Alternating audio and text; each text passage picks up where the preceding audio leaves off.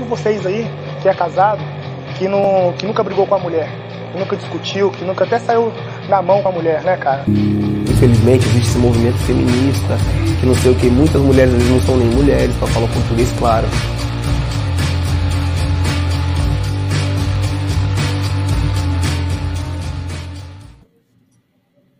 Muito boa noite, estamos ao vivo aqui para trazer esse tema, é, diria, um tanto indigesto, né? um tema que a gente sabe da dificuldade que tem para se discutir, mas a gente resolveu enfrentá-lo ele aí mais um mês, a gente já vinha numa onda de discutir masculinidade, a gente foi pego por uma série de eventos aí em relação à cultura do estupro, decidimos então trazer duas é, das mulheres aqui para discutir isso, né? Eu, como um homem trans, também acho que tem muito a colaborar. É, masculinidade do Fidel aí também acho que tem muito a colaborar. Hoje nós estamos com duas pessoas muito queridas. Uma é minha amiga, outra eu conheci hoje. Mas Soraya é uma grande amiga, que é uma jogadora de um time de futebol aqui de São Paulo, time de futebol amador que eu gosto muito, que é o Rosa Negra. É, tem uma ligação bastante forte com ações diretas com anarquismo e pensar todos esses lugares dos seus corpos no futebol. É um time misto, né? Isso já traz também bastante questões aí para a gente discutir. E acho que é uma, uma jogadora, uma feminista, uma militante que tem muito a contribuir aí.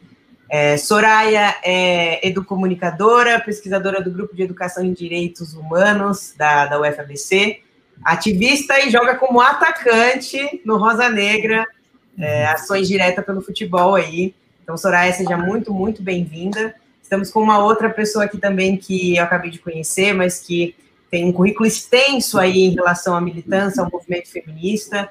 É, e tem, a gente tem certeza que ela vai trazer bastante contribuições aí para esse debate, principalmente da sua perspectiva. Aline Tavares é, então, doutoranda em Ciências Sociais da Universidade Federal de Juiz de Fora, mestre em Antropologia Social pela Universidade Estadual de Campinas. Ela é pesquisadora atualmente no Núcleo de Pesquisa em Família, Emoções, Gênero e Sexualidade, da Universidade também Federal de Juiz de Fora, e do grupo de pesquisa do Observatório de Territórios Sustentáveis e Saudáveis de Bocaína, da Fundação Oswaldo Cruz. É, tem experiência em educação popular, movimentos sociais e pesquisas nas áreas de gênero e sexualidade também desenvolve pesquisas relacionadas ao movimento feminista, ao trabalho sexual e dinâmicas de mobilidade femininas em, em territórios amazônicos. Então, aí, um currículo super extenso, tem muito a colaborar para a gente. Fiz questão de falar o currículo dela inteirinho, né? Porque não é só os machos que têm currículo, as meninas também têm muito currículo aí para contribuir. E quando elas têm um currículo assim, a gente tem que louvar, tem que falar do começo ao fim, tem que é, levantar a bola das meninas. Sejam bem-vindas aí, meninas, essa noite com a gente, é, aqui no Ludoped, né, esse espaço que a gente está tentando tornar cada vez mais plural. E queria que vocês começassem essa discussão, a gente não vai abrir habitualmente como a gente sempre faz, né, que já coloca uma pergunta na mesa, mas em função do tema, a gente gostaria muito que vocês, é, cada uma, é, trazer perspectivas e de alguma maneira sedimentar o que a gente está chamando de cultura do estupro, né, que parece é, que é um, um, conceito óbvio, né? Mas a gente sabe que tem muita gente que não entende o que significa isso. E a gente sabe do lado de cá que não é pura e simplesmente a prática do estupro, né? Existe aí uma série de práticas anteriores à prática efetiva que sedimentam e corroboram essa lógica é, do ato, né? Não consentido em si. Então, a gente gostaria que vocês fizessem essa colocação e aí então a gente parte para as perguntas. É, podemos começar com a Lili, depois Soraya, depois a gente vai invertendo. O que vocês acham? Tranquila? Então, bora lá, gente. Com vocês agora. Ah, queria agradecer o convite, então, né, a vocês do Loped. Assim, primeira coisa, eu queria parabenizar vocês estão fazendo 10 anos, né, de publicação de conteúdo, e eu acho que nos tempos de hoje, quando a gente tem muitas, ah, muitas fontes de informação, é, é louvável ter uma tão permanente, assim e o que o conteúdo de vocês é um conteúdo ah, muito relevante, né? Nessa disputa de colocar o futebol e o esporte de modo geral situado num campo de debate progressista, né? Para a gente rever aí os valores, lugar de transformação, de igualdade. Então, parabéns também pelos 10 anos e obrigada pelo convite, né? É, especificamente sobre cultura do estupro, assim, eu acho que esse termo, eu acho legal a gente falar, de começar a falar dele mesmo, né, porque ele, ele é um, ele representa um ganho muito grande para a gente qualificar as práticas que a gente quer combater em todos os, os nichos, né? Em especial no futebol, assim. Então, por exemplo, quando a gente fala de cultura do estupro, que é um termo que surgiu na década de 70, né? Mas mais especificamente 74. Mas a ideia era o quê? Era tentar mostrar de forma mais profunda as raízes e, enfim, os dispositivos que causam práticas que são muito recorrentes, né? desnaturalizar práticas com simples eventos que ocorrem é, pontualmente ou mesmo sem uma explicação lógica, mostrar exatamente as causas mais estruturais. Então, cultura tem a ver com isso, né? Formas que a gente é ensinado, sistemas, enfim, um campo de conhecimento que media não só as nossas práticas, mas a nossa forma de pensar. Por isso que é tão importante valorizar esse termo, né? Não é só como a gente age, é como a gente pensa. E o estupro em si, é uma forma de violação também que ela tem, a gente tem que pensar no que ela significa, né? Ela é um termo em disputa.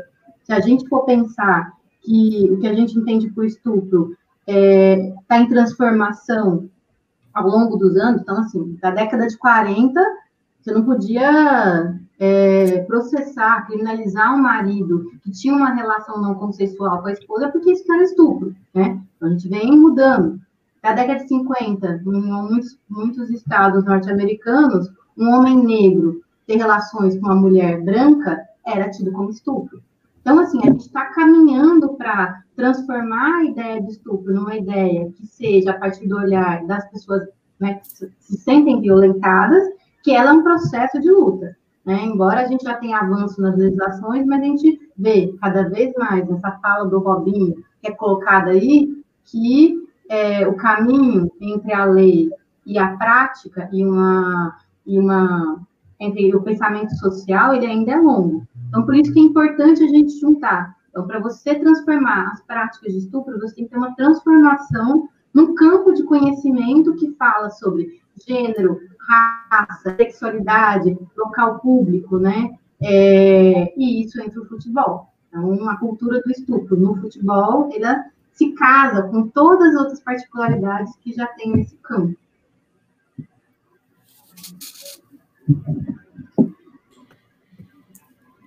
Márcio. Bom, boa noite.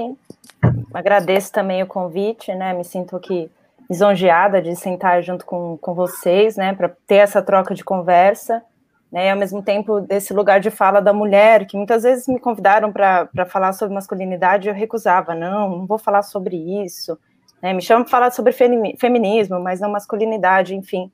Então, essa é a primeira vez que eu sento para falar sobre o tema, né? E só pegando o gancho um pouquinho do que a Aline colocou, né? Muito bem colocado. É interessante a gente pensar um pouco o que, é cultura, né? Antes da gente pensar, né? Claro que complementando aí o que, é cultura do estupro. Né? A cultura é propriamente humana, ou seja, né, nosso comportamento ele é cultural, ou seja, né, nós construímos o nosso comportamento. Então, ao passo que, nossa, que nossas produções elas são culturais, né, isso faz com que a gente é, possa tanto transformar, né, para melhor ou para pior, né, como a gente pode é, modificar, né, essa, essa, essa cultura, né, se a gente olha historicamente, quantas mudanças culturais houveram, ou regionalmente mesmo, uma cultura daqui é diferente da cultura dali, né? Acho que a Aline fala de Juiz de Fora, então Juiz de Fora é radicalmente diferente em vários aspectos daqui de Santo André, uhum. né? Onde eu moro. Enfim, então a cultura ela é, é, é uma gama muito grande, né? Da, das ciências sociais, de estudo e pesquisa, e também é algo para a gente é, problematizar, pensando né, na qualidade enquanto ciência, né? é, ciências humanas, que analisa aí a cultura. Então, resumindo, a cultura ela é transformável, ela é produzida por nós, ela pode ser modificada.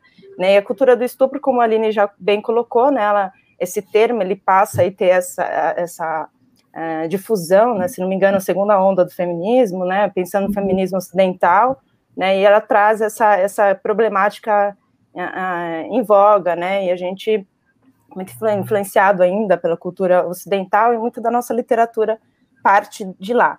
Né? E aqui no Brasil a gente começa a ter essas vozes feministas ressoando, né? E só para pegar aí um gancho, que até anotei a fala do Robinho aqui, uh, infelizmente há o movimento feminista, mas mal sabe ele que graças ao movimento feminista, né? muitos avanços houveram, né, inclusive de políticas públicas. Né, espero que a mãe dele esteja ouvindo a gente falar, a irmã, a esposa, assim, enfim, as mulheres que ele convive, possa ter um contato de fato com o feminismo, né? Que não é, não é supremacia da mulher contra o homem, pelo contrário, né? A equidade aí da mulher ao lado, não atrás ou na frente do homem. Então, nesse uhum. sentido, né, é importante a gente pensar que os comportamentos no Brasil, assim como em vários lugares do mundo, eles é, naturalizam, né, a, a, cultura do estupro. E a cultura, ela não é algo natural, ela é algo construída e, como eu disse, ela pode ser modificada. Né? Então, pensando um pouquinho nisso, né, o que, que a gente qualifica, assim, de grosso modo, óbvio, né, uma cultura do estupro? Né? Então, a gente tem, por exemplo, assédio, é, é, várias formas, né, não só como um estupro físico mesmo, né, uma, desde um assovio ou uma olhada é, agressiva. Ontem mesmo, uma amiga postou na, na internet ela no ponto de ônibus e ela filmou o rapaz olhando para ela assim, ele não piscava, era obsessivo essa, essa olhada. Então a gente tem aí o assédio, né, que das suas maiores e, e, nuances, né, variedades.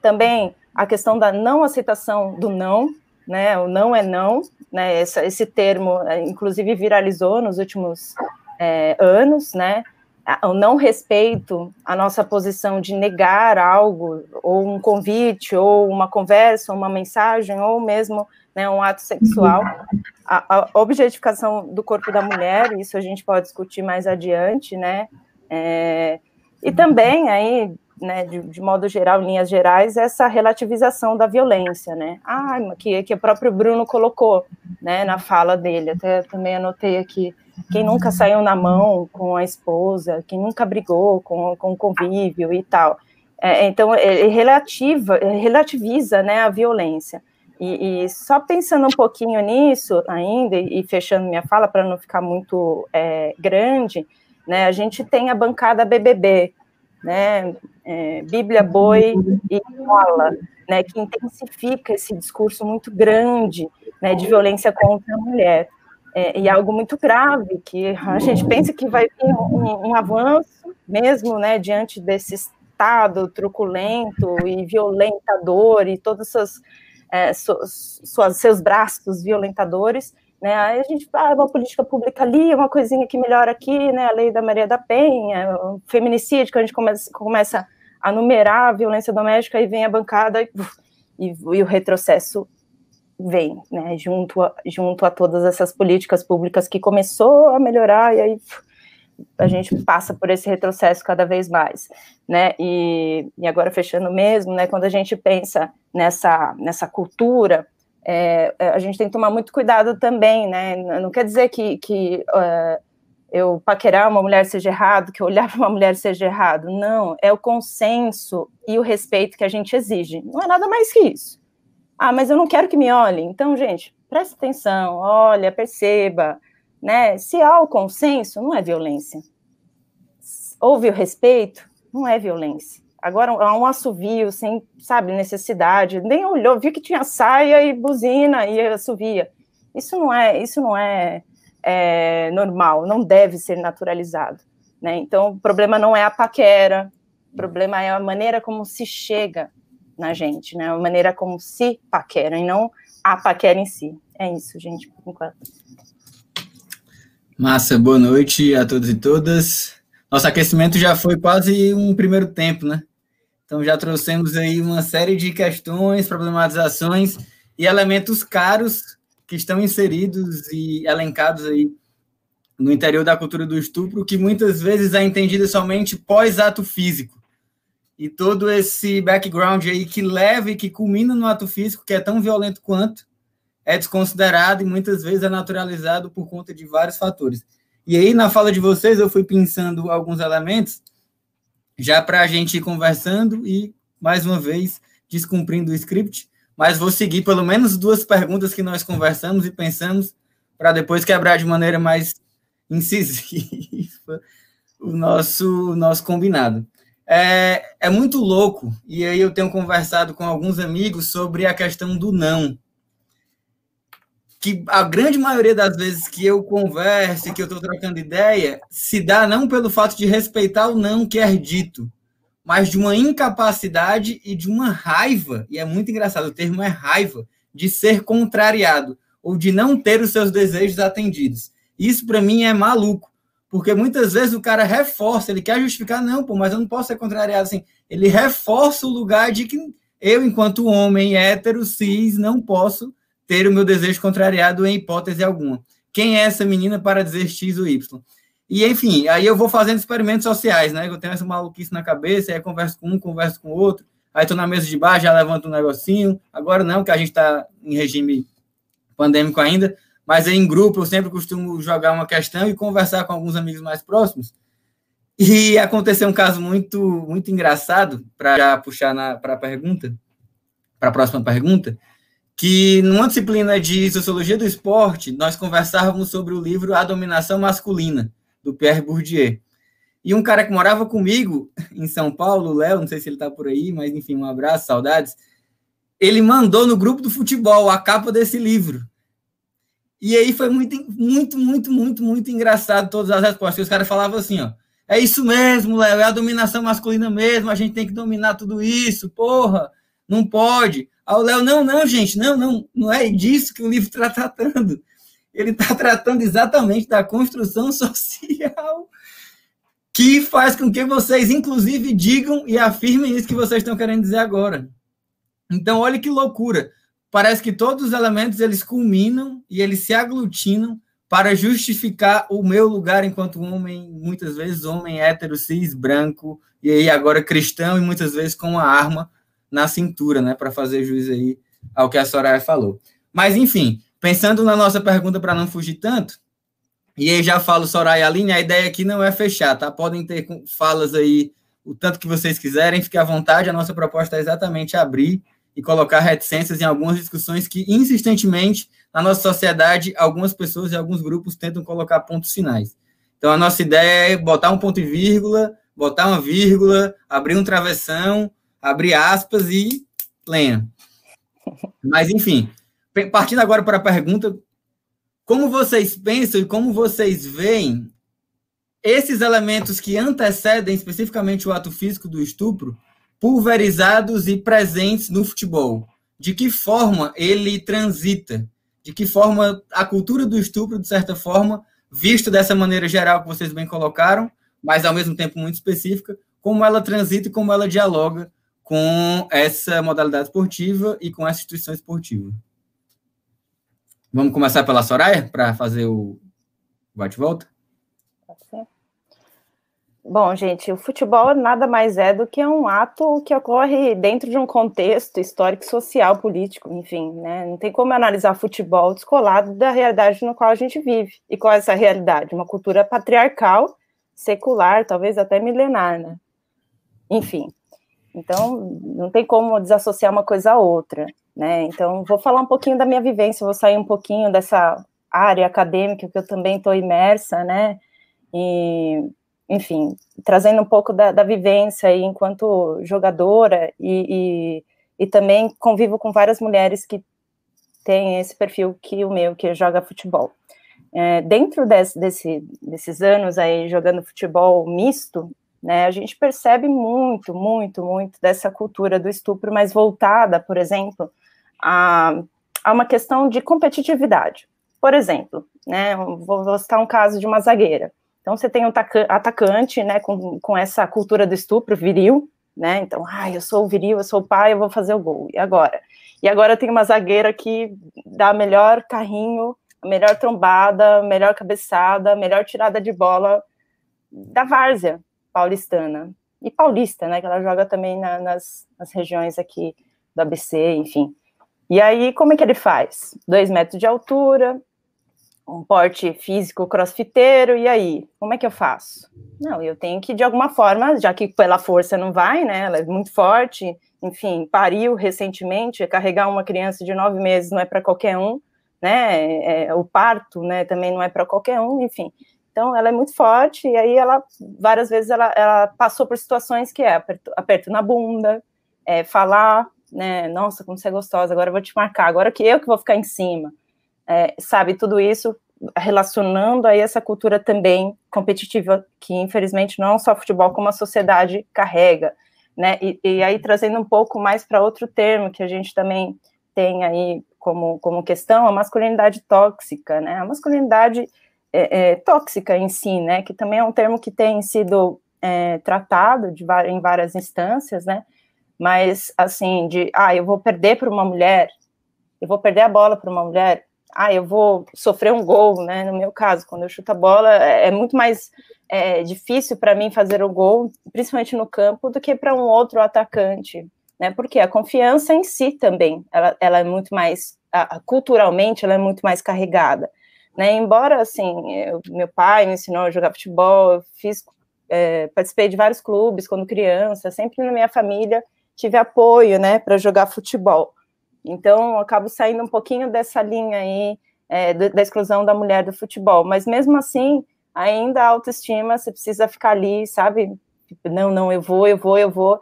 E, e aí entra essa questão de, de, de, às vezes, ah, não, ela fez gol porque eu deixei, ah, ela fez gol porque eu não marquei, ah, eu deixei ela fazer gol, entende? Então, acho que aí entra dois, duas questões, né?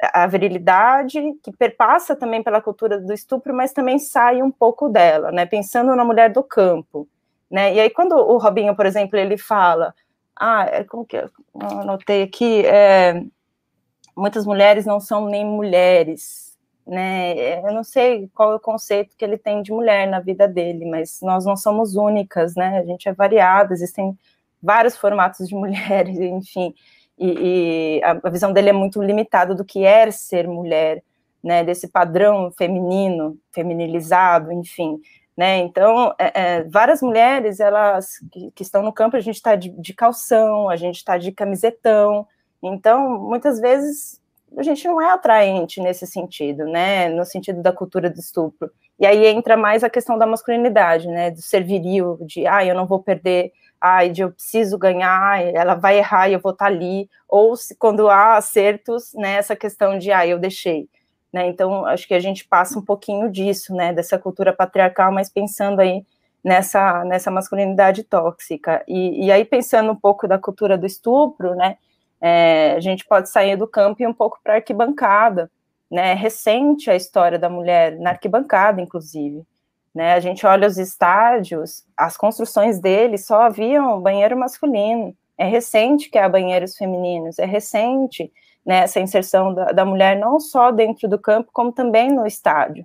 Né? Afinal, a, os ambientes que são públicos, né, os ambientes de sociabilidade, né, não é, não foi formado para mulher no Brasil principalmente né? É, então é tudo muito recente, assim, vamos dizer que há 20 anos, 15 anos que a gente tem ali uma torcida feminina, né? É, que está crescente, né? Não que ela não houve, né? A gente teve vários, vários times femininos, mas que por vezes própria, o próprio Estado foi criando leis e legislações que foram tirando a gente do dentro do campo, como também das, das arquibancadas. Né? Então vamos supor, ah, vou discutir futebol, né? a, voz de uma mulher discutindo futebol é infinitamente menor no sentido de privilégio, de força, de lugar de fala, do que, por exemplo, de um homem, né? Assim, é, é, muito comum a gente ser silenciado, até por questões assim, estamos conversando nós quatro, né? Então, se a gente tivesse numa mesa de, de, de um bar ou de uma faculdade que seja, conversando junto, se o Fidel ele falasse junto comigo, a minha voz ela ia ser abafada, né? Então a gente tem essa concorrência muito grande, né? O próprio Bernardo, quando ele fala, ele fala com muita intensidade. Então, é, e aí fica aquela questão de e agora, né? Falo ou não falo e tal. Então a gente percebe que também tem essa questão, né? Relacionada a, a é, não sei se a, a autoestima, mas a virilidade em si.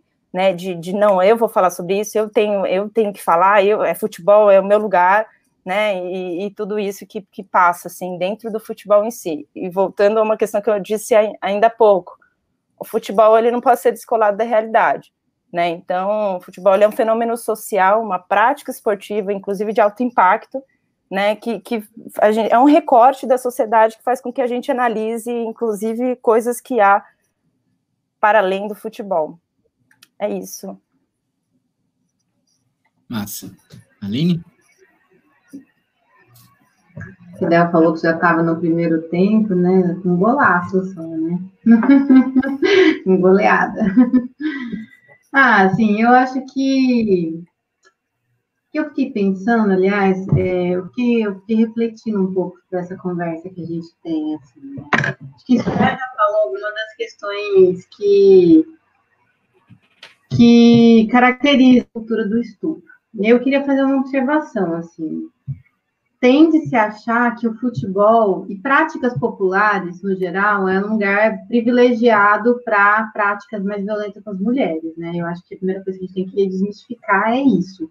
Na verdade, futebol, assim, futebol, uso esporte, assim como outras né, modalidades de esporte, são locais sociais clássicos que convivem com todas as contradições que estão colocadas para o nosso conjunto social. Ponto com uma questão, assim, aí é uma questão também da espetacularização, né? Se a gente pega mesmo dentro do futebol, você vai vendo que pessoas, casos cometidos por pessoas mais brancas são mais menos visibilizados. Então também tem uma questão aí de como a gente mostra, espetaculariza, isso tem a ver com a questão racial. Bom, então dito isso, eu acho que é importante quebrar essa ideia de que no futebol ou, sei lá, no samba, a gente isso é extensivo a outras práticas populares, você é mais machista, você tem mais práticas violentas, não. Agora, tem uma questão que a gente tem que refletir sobre o futebol em específico, que eu fiquei pensando, que é um dos grandes méritos do futebol. O futebol é uma expressão popular, coletiva e pública. Né? Ela tem uma face pública muito grande. E isso é uma potencialidade para ele muito grande, né? Então, como manifestação popular, como possibilidade de agregação de práticas coletivas, de debates, enfim, né, de prazer, mas ele, e de ocupação de espaço público, mas isso, dentro de uma lógica de uma sociedade generificada que a gente vive, ela é um espaço considerado masculinizado. Então, junto, e mais que, e mais que espaço público, ele é vinculado ao lazer.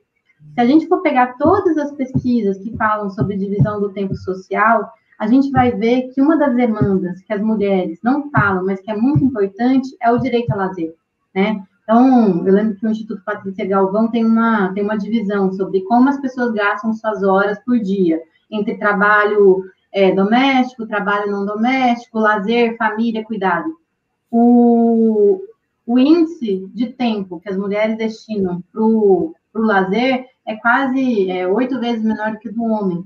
Então, toda essa conjunção de ser um espaço público, ser um lugar de lazer, né, faz com que ali não seja um lugar das mulheres, a princípio, né? Isso teoricamente, porque a gente sabe que na prática é.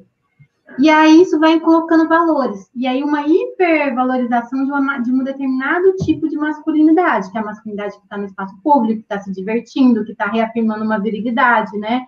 E aí eu acho que isso cria, de fato, é, não é nem um ambiente para que tenha mais práticas, veja, não é isso, mas que quando ocorre determinadas práticas, né, elas tomem essa visão, esse, esse dispositivo da culpabilização da mulher, de pensar a, os modelos de feminilidade para julgar ou não, ela se torna mais possível. Né? Então, acho que tem essa questão ali dentro do futebol, assim.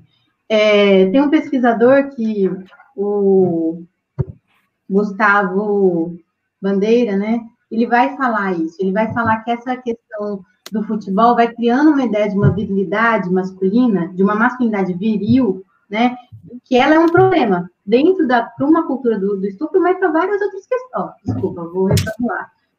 Para a questão da violência contra as mulheres, mas também até para a própria violência contra os homens, né?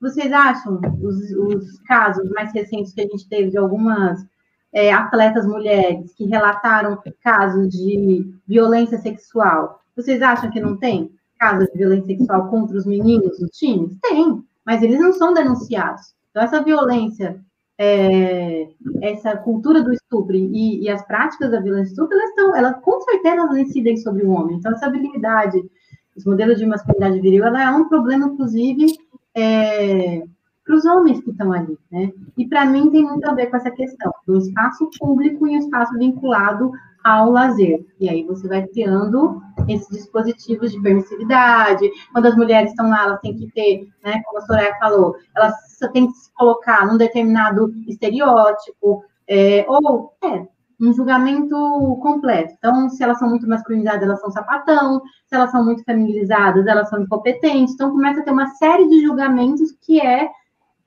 resultado dessa inadequação das mulheres com uma concepção que é o público, que é o lazer. A gente está falando muito, né? A gente está. É demais, tá muito bom. queria fazer uma, uma. É muito doido isso, que acho que as duas trouxeram isso na fala, e eu acho que é bem importante a gente discutir também, né? E aí, falo pela minha diferença, né? É, e aí, puxar um pouco também das coisas que o Fidel trouxe e tal, né? Eu acho que essas masculinidades também, elas não. É isso que você acabou de dizer, sabe, Aline? De que é uma masculinidade é, muito bem recortada nesse sentido, né? Porque eu, enquanto homem trans, sofro dessa mesma cultura do estupro de várias formas, né? É, e, né? Às vezes a gente tem é, é, é, essa ideia de que a masculinidade é uma só quando ela não é, né? A gente sabe que quando você é um homem trans, quando você não tem um falo, né, para disputar ali aquele espaço, a coisa se configura de outras maneiras, né? E, e, a mesma coisa que vai acontecer com a Soraya jogando bola, de que ah, eu deixei acontecer, né? Vai acontecer no caso dos homens trans também, né? Toda vez que um time de homens trans entra para jogar, o que acaba acontecendo muitas vezes é, é isso, assim, sabem que a gente tem uma vagina entre as pernas e que nós já fomos mulheres e que eles não podem perder para gente, que é muito vergonhoso quando a gente está pensando num espaço público é, que é vergonhoso demais você tomar um rolinho de um homem trans ou você perder para um time de homem trans, né? E quando o Robinho faz aquela fala de, ah, vamos falar o português bem claro aqui, muitas nem são mulheres, ele está se referindo exclusivamente às mulheres transexuais, né? É, e, e, dos casos muito populares que existem no futebol, é, de um monte de jogador é, né, ir para a prostituição e transar com uma mulher travesti, né? O Ronaldo, inclusive, se desculpou publicamente por ter transado com uma mulher travesti, né? É, e o, o, caso ficou super famoso. O que faz com que um homem cisgênero, ali no auge da sua virilidade, né, jogando bola, se desculpe por transar com uma mulher trans, né? Ela não é nem categorizada como mulher, né? Então tem aí algumas é, intersecções importantes relacionadas ao, ao, ambiente da transexualidade, ao ambiente dessa produção de outras masculinidades, que vão fazer referência direta a, a um lugar que eu já vou extrapolar um pouco, que é o lugar da misoginia, né? Tudo que é relacionado à misoginia e tudo que é de alguma maneira tem ali um, um pé é, na feminilidade vai ser é, diferenciado e vai ser é, sofrer escrutínio, vai sofrer uma série de problemáticas ali é, é, no ambiente do futebol, né? Muito comum, por exemplo, uma outra coisa que eu considero como prática uma cultura do, estupro, né? A gente joga entre meios de, de, de, homens gays, né? Não que eles sejam estupradores nem nada, mas é uma cultura tão pulverizada, tão pulverizada que é muito louco, né, de pensar isso, assim. É, tava num, isso é super recente, né, um caso bem recente. Eu tenho essa cara de ser um cara assim, né, tipo, é passável, se eu não falo que eu sou trans, tá tudo certo, ninguém vai desconfiar nem nada, né, e a gente tava ali no bate, depois de jogar bola, e aí um menino gay, assim, tipo, nossa, é, me assediando, assim, né, tipo, para você ver como, que é uma masculinidade também que ela é, não é só do homem cis, né? Do homem cis heterossexual, é também vem de outros lugares também. Para com a gente homem trans, por exemplo, né? Hum. E aí ele diz para mim, nossa, você é muito bonito e não sei o que, não sei o que, não sei o que, não dá nem para imaginar que você é trans, não fala, não, não, não, toda essa discussão, né? E aí quando fez referência, tipo, ah, tá lá no sexo, então, tipo, se pá, mete a boca mesmo, assim, tipo, olha o tamanho dessa violação, né? Tipo, o meu corpo estava completamente exposto ali, e é um cara, um uhum. homem, que estava, tipo, tentando, de alguma maneira, fazer uma paquera, né? Pra gente ver como a paquera entre eles também é uma coisa muito delicada, assim, uma coisa que também reforça certos lugares da cultura do estupro, né? É, de outras maneiras, mas é um reforço. E achou que tudo bem fazer isso comigo, né? Expor meu corpo daquela maneira. E aí eu fiquei, inclusive, sem reação, né? Que é o que acontece com, uma, com um monte de mulher, né? Você fica tão chocado com a situação que você simplesmente não reage, né? É, enfim, só queria trazer essa intersecção importante aí, porque a gente sempre fica nesse espectro da cisgeneridade, e aí, falando pela minha diferença, é muito importante a gente trazer ali, é, tirar da, da, invisibilidade essa questão dos homens trans, que está muito invisível, né? A gente fala muito de mulheres trans e travestis, porque ela já tem um movimento mais consolidado, mas no caso dos homens trans, o que tem acontecido muito é a gente ficar excluído no nosso cantinho, né? Deixar passar, tá tudo bem, nananã, nananã. E a gente, de alguma maneira, também sofre essa cultura do estupro o tempo todo, né? Quando perguntam o que, é que a gente tem no meio das pernas, é, quando perguntam se o nosso clitóris cresce ou não, isso também, de alguma maneira, fala sobre essa cultura, né? E aí, puxando um pouco para, depois de ter feito essa fala gigantesca, né, que eu acho sempre muito importante de trazer essa questão da transexualidade, queria perguntar aí para vocês como vocês acham, né, pensando um pouquinho em tudo isso que eu disse, tudo que vocês já trouxeram, é, como essas masculinidades, aí a gente tem outros conceitos que apareceram aí que eu acho bem importantes e que a gente sabe que tem pequenas diferenças, né? Essa questão da virilidade, é, do falo, da hombridade. Como vocês acham que tudo isso, por exemplo, reforçou e culminou no que a gente vai chamar, então, né, do caso mais famoso, do estupro culposo, né? Como todas essas coisas interseccionadas, não só no ambiente do futebol, culminaram nessa aberração é, institucional, nessa aberração social, que é essa ideia do, do estupro culposo. O que, vocês imaginam que vem para frente, né, já que a gente sabe que se abriu um precedente jurídico, né, e que muitos homens talvez vão se valer aí dessa, dessa ideia, né, dessa novidade de estupro culposo, que a gente sabe que não existe. Né? Aí vamos agora de Aline, então, voltar a palavra para a Aline, depois Soraya, o que vocês acham? Fechou. Ai, Bernardo, assim, eu acho por exemplo, eu acho é, é que essa ideia do estupro, estupro culposo, ela não é recente, né? A gente, assim, vamos começar também. Hoje eu estou, acho que, numa, numa perspectiva mais positiva, assim. Sei lá, vamos pegar a diferença do caso do Cuca de 1987 e os casos que estão tendo agora, tanto no futebol quanto fora. São diferentes, né? Eu acho que, por mais que os poderes, eles dão eles ainda se constroem a partir de uma organização, de uma, de uma argumentação misógina, né, a partir de um, de um machismo estrutural, um racismo estrutural, mas eu acho que a repercussão que isso tem, ela é, ela é bem melhor do que a gente já tem. Então, isso, né? Mas sim, a verdade é que o estupro culposo não é uma coisa recente, né? Se a gente for ver, por exemplo, é, os casos de crimes de defesa da honra, assim, quanto até, o quanto a gente se absolveu e absolve ainda, né, é, por conta disso, ela é muito frequente, né, então não é um fenômeno novo. Agora, o que eu vejo, por exemplo, vamos pegar nesse caso específico que você falou, o que eu vejo, tem uma questão que é da, da participação social, naquela, naquele vídeo em que aquele advogado acusa e coage, a, esse é o nome dela, Beatriz. Mari Ferrer.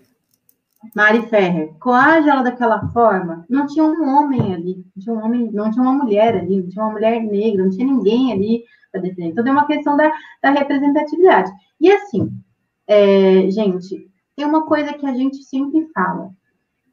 Quando a gente fala de aumento da representatividade no futebol, no, na política, no setor jurídico, não é só uma questão de igualdade numérica. É porque é fato, quando você coloca pessoas que têm uma outra experiência, essa experiência reflete no julgamento, na, na forma de ordenar moralmente o que aquela pessoa vai fazer ali dentro, né? Então, aquelas pessoas ali estavam falando a partir de um lugar de privilégio.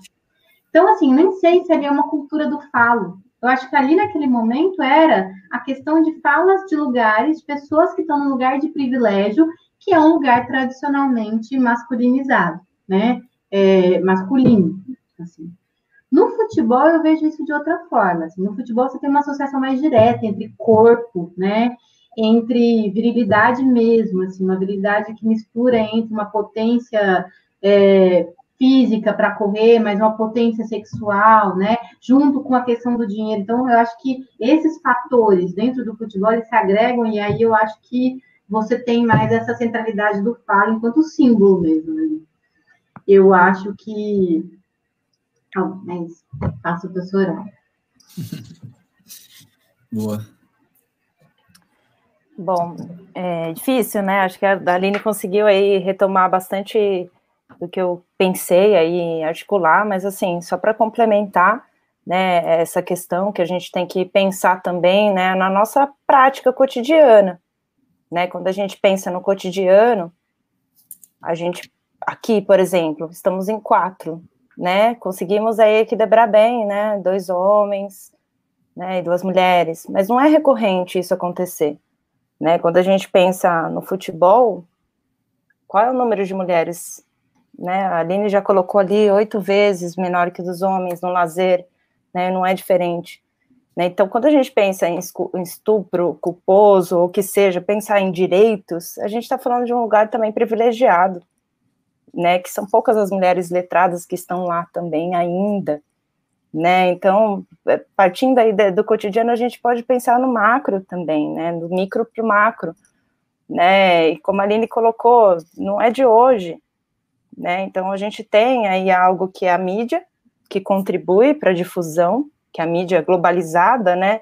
Ela intensifica, né? Alguns discursos, né? E o status quo, ele é naturalizado, infelizmente, né? Então, obviamente, como o Bernardo colocou, né? Muitas mulheres, é, muitos homens, desculpa, vão recorrer a esse tipo de argumento, né? E, e quantos não recorreram já, né? Sem ter essa viralização desse termo, desse, dessa questão. Né, eu volto a dizer da bancada BBB, né, que aí é uma questão que a gente precisa repensar também na nossa prática diária, né, política não é só ir lá digitar a, a nossa a nosso candidato, enfim, tem muita gente que faz política para além do voto e muito mais do que ir lá na urna, né? Isso que a gente está fazendo hoje, por exemplo, né? A gente está discutindo a sociedade, que é mais política que isso.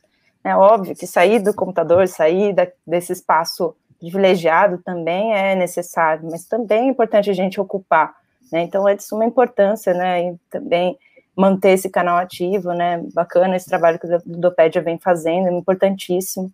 Né? Então, acho que é importante a gente também pensar nessa questão, né, do quanto a gente contribui ou não no nosso dia a dia para que essas coisas se resolvam, se modifiquem ou se mantenham, né? E pensando um pouquinho, acho que falaram aqui no chat, né, deixa ela trabalhar, é um movimento, né, que foi, foi colocado para discussão, né, se não me engano, foi, foi um, é, uma nota, né, de jornalistas, eu não me lembro bem, eu vi por cima, assim, é, Ayrton, Ailton, desculpa, Ailton, com certeza todas as manifestações que, que dão visibilidade né, para violências acabarem é importante.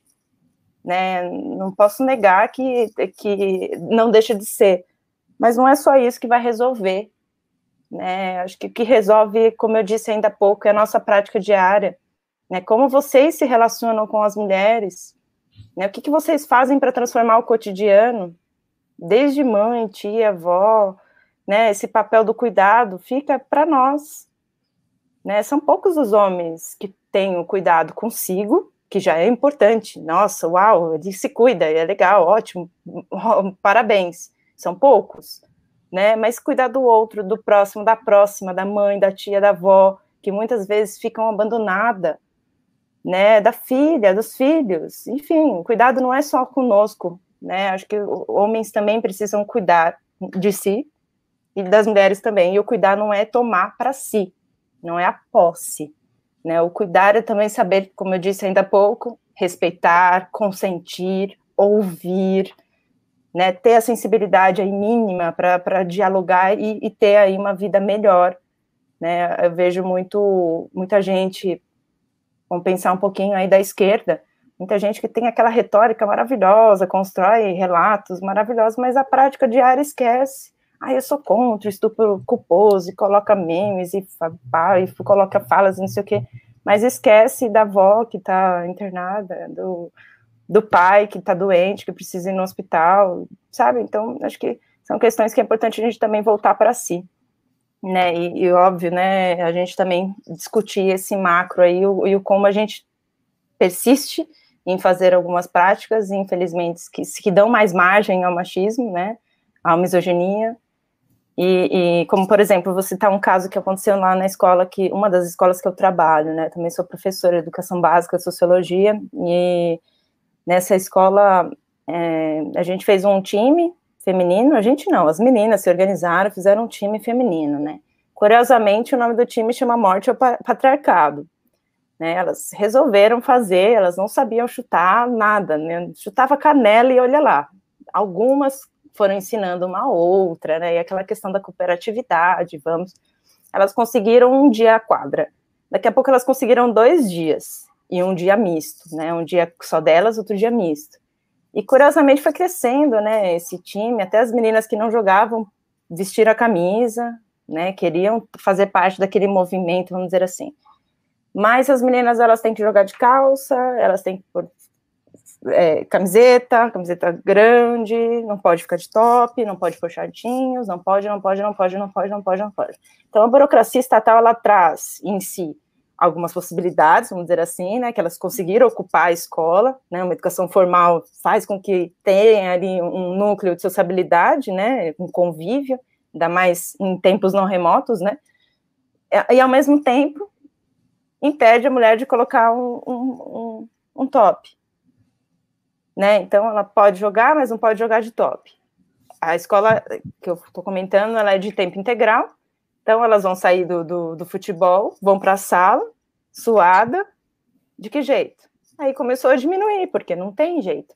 Né? Então, algumas tro levava troca de roupa, mas mesmo assim, adolescente, né, todo aquele hormônio a vapor, transpiram muito, né? E elas não querem ficar fedidas, porque também tem a questão, né, do convívio ali, enfim.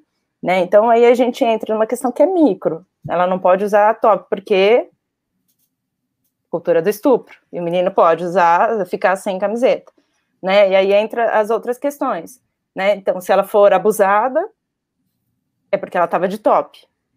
Então, o culposo existe. Né? Existe, né? Então, aí você vê a margem mesmo de, de, de, profissionais da educação que são progressistas e etc., que não, legal, vai lá, time feminino, maravilha, vai, vai, mas sem top, mas sem bermuda. Não, por quê? Por que não? Ah, porque pode acontecer alguma coisa com elas.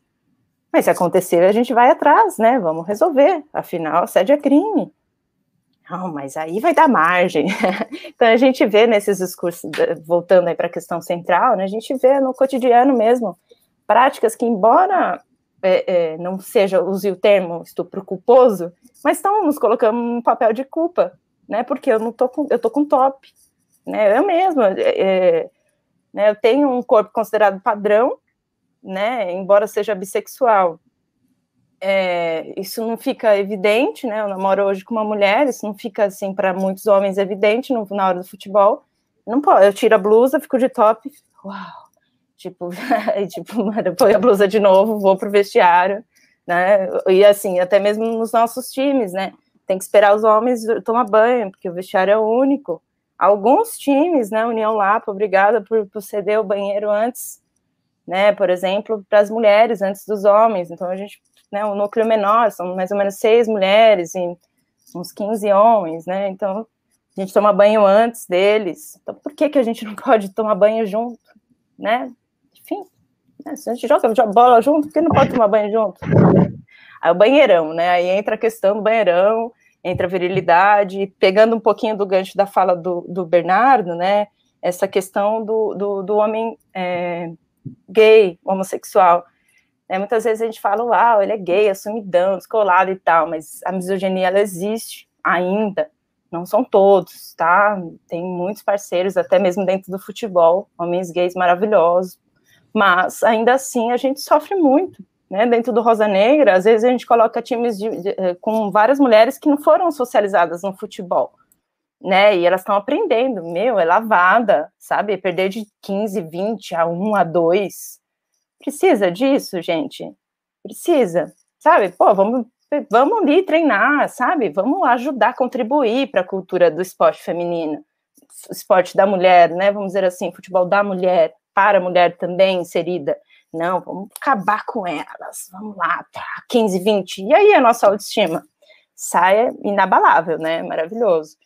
Enfim, então são várias as, as questões, e assim, até no, no, último torneio que a gente fez parte, a gente foi campeão de falta, porque a gente passou a bater, falou, ah, tá bom, 15, então chute na canela, voadora, a gente usou de técnicas para defesa também, porque vai fazer o quê? Não dá para sair com 20 a 0. Aí, ah, nossa, vocês são de ação direta e futebol, né? Quanta falta, quanto cartão. Mas, meu, tem hora que não dá, né? Se a gente não for para cima bater de frente, né? A gente vai sair do quê? De cabeça baixa, pensando num, numa, num, sabe, num chapéuzinho que minha amiga tomou, um rolinho que outra amiga tomou.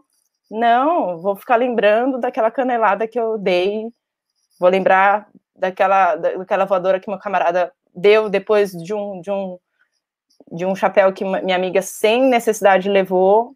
Então é isso, não é? A gente tenta ali manter todos os princípios à tona, etc. A ideia não era tipo competição por competição, a ideia era a gente, né, tá ali marcando um time misto, um time também diverso, com mulheres mães, com mulheres bis, héteros, sabe? Então, a gente tem ali homens, né, também junto com a gente, que jogam de igual para igual. E aí a gente não saiu, saímos em, em último, sei lá, de classificação, mas campeão de falta, não foi à toa, né? É isso, né? Eu queria só, posso pegar um ganchinho antes de passar para a próxima, que eu fiquei pensando enquanto a Soraya falou, assim, que esses detalhes, assim, são detalhes, né? Mas, assim, tem uma questão que é muito engraçada, que uma vez eu estava numa, numa, nem era, essa ideia nem minha, assim, eu vi uma feminista histórica falando, ela falou o seguinte, gente, pensa bem, tem uma conta que não fecha. Se, se os rapazes são criados para ter uma virilidade, uma masculinidade expansiva, uma virilidade expansiva, ou seja, criado para pegar todo mundo, é, uma ênfase na quantidade, não na qualidade, mas na quantidade, né? Essa coisa de sempre expandir, de, enfim, meu predador. E as mulheres são criadas no sentido inverso, com uma feminilidade mais introspectiva, uma sexualidade mais reclusa. Chega uma hora que essa conta não bate, né? Então é isso, você vai, um tá para fora, expansivo, e o outro tá retraído. E aí você vai criar, ela vai falando isso, assim, ser bem, bem interessante. Ela falou, você começa a criar mecanismos de criar uma regulação entre um número que não bate. Então, você começa a falar assim, bom, para atender essa sexualidade expansiva masculina, você vai criando alguns critérios, alguns critérios de permissividade. Então, quando a gente fala essa coisa, ah, usa dos critérios que as pessoas vão dando para justificar o estupro, ele não é, é, aleatório, né? Ele, eles são elementos necessários, isso ela que dizia, são elementos necessários é, para você começar a justificar uma, é, uma adequação social de uma sexualidade que é ditada, né, aí sim, Bernardo, pelo falo, você, para você conseguir adequar a partir de critérios que ainda não estão dados. Então é isso, você precisa criar elementos para justificar essa realidade que ela é cada vez mais expansiva dentro de uma sexualidade feminina que é, retro, que é, é mais introspectiva. E aí você cria uma outra questão. Se você está num lugar em que a sexualidade é sempre expansiva, sua voz vale mais, porque ela está no espaço público. A voz feminina vale menos. Isso em qualquer lugar, né? Se a gente for pensar socialmente falando. Então, o não feminino, ele vale menos que o não masculino. Ele é uma tentativa, é isso, ele é tido como uma tentativa de resguardar algo que está ali para ser liberado. Afinal, é uma, uma conjunção de, de disputa mesmo, né? Então, eu acho que nessa, nessa temática do estupro culposo, uma coisa que pesou claramente é isso. Quais os elementos que estavam operando sexualidade masculina, que era do desejo, que era, né, de ir para fora, e quais que estavam operando o desejo na, na mulher? Era uma mulher que não atendia aos critérios de honra, ela já tinha sido violada. Logo, ela era alguém passível de ser é, adentrada, violada, etc, etc. E só para também pegar o gancho da Soraya, assim, Soraya, eu lembro que uma vez isso coisa importante, assim, né? Como que é a entrada das mulheres, seja em qual lugar, gente. A gente estava falando uma hora das Marias Chuteiras, a gente estava falando, né, as várias figuras rodando no futebol. Então, a jogadora que é mais masculinizada, a jogadora que é mais próxima de um determinado padrão de feminilidade hegemônico, né? É, mas como que a entrada dessas mulheres, seja em qual lugar, ela é importante para pluralizar as vozes, né? Eu lembro que lá no parque eu parar um tempo. Me chamava muita atenção que a várzea lá era constituída basicamente por times femininos. E eu lembro que isso era um fator de muita queixa de violência. Então, várias mulheres sofriam agressão dos maridos por ir para a várzea. Por quê? Porque na várzea elas agarram, né? Elas paravam de fazer almoço, paravam de cuidar do filho, elas ganhavam o prêmio, geralmente era cerveja, então dali elas já emendavam num grande churrasco. E aí elas começaram, né? Eu lembro disso, assim, foi um debate lá, assim, então elas começaram a sofrer muita violência do marido e elas fizeram um movimento. Um movimento das mulheres. Não era institucionalizado, não chegou a ter um nome, mas era isso. Eram as mulheres do futebol de várzea que começaram a denunciar os maridos e maridos e é, os companheiros e companheiras também que, que as violentavam após o futebol, né? E aí, e aí, dali, elas começaram a formar um grupo, discutir violência, né? Enfim, então, a entrada das mulheres, eu acho que elas trazem, ela, ela, ela traz uma, uma potencialidade de transformação, não só do futebol, mas inclusive dessas relações mais domésticas, né? Que elas vivenciam.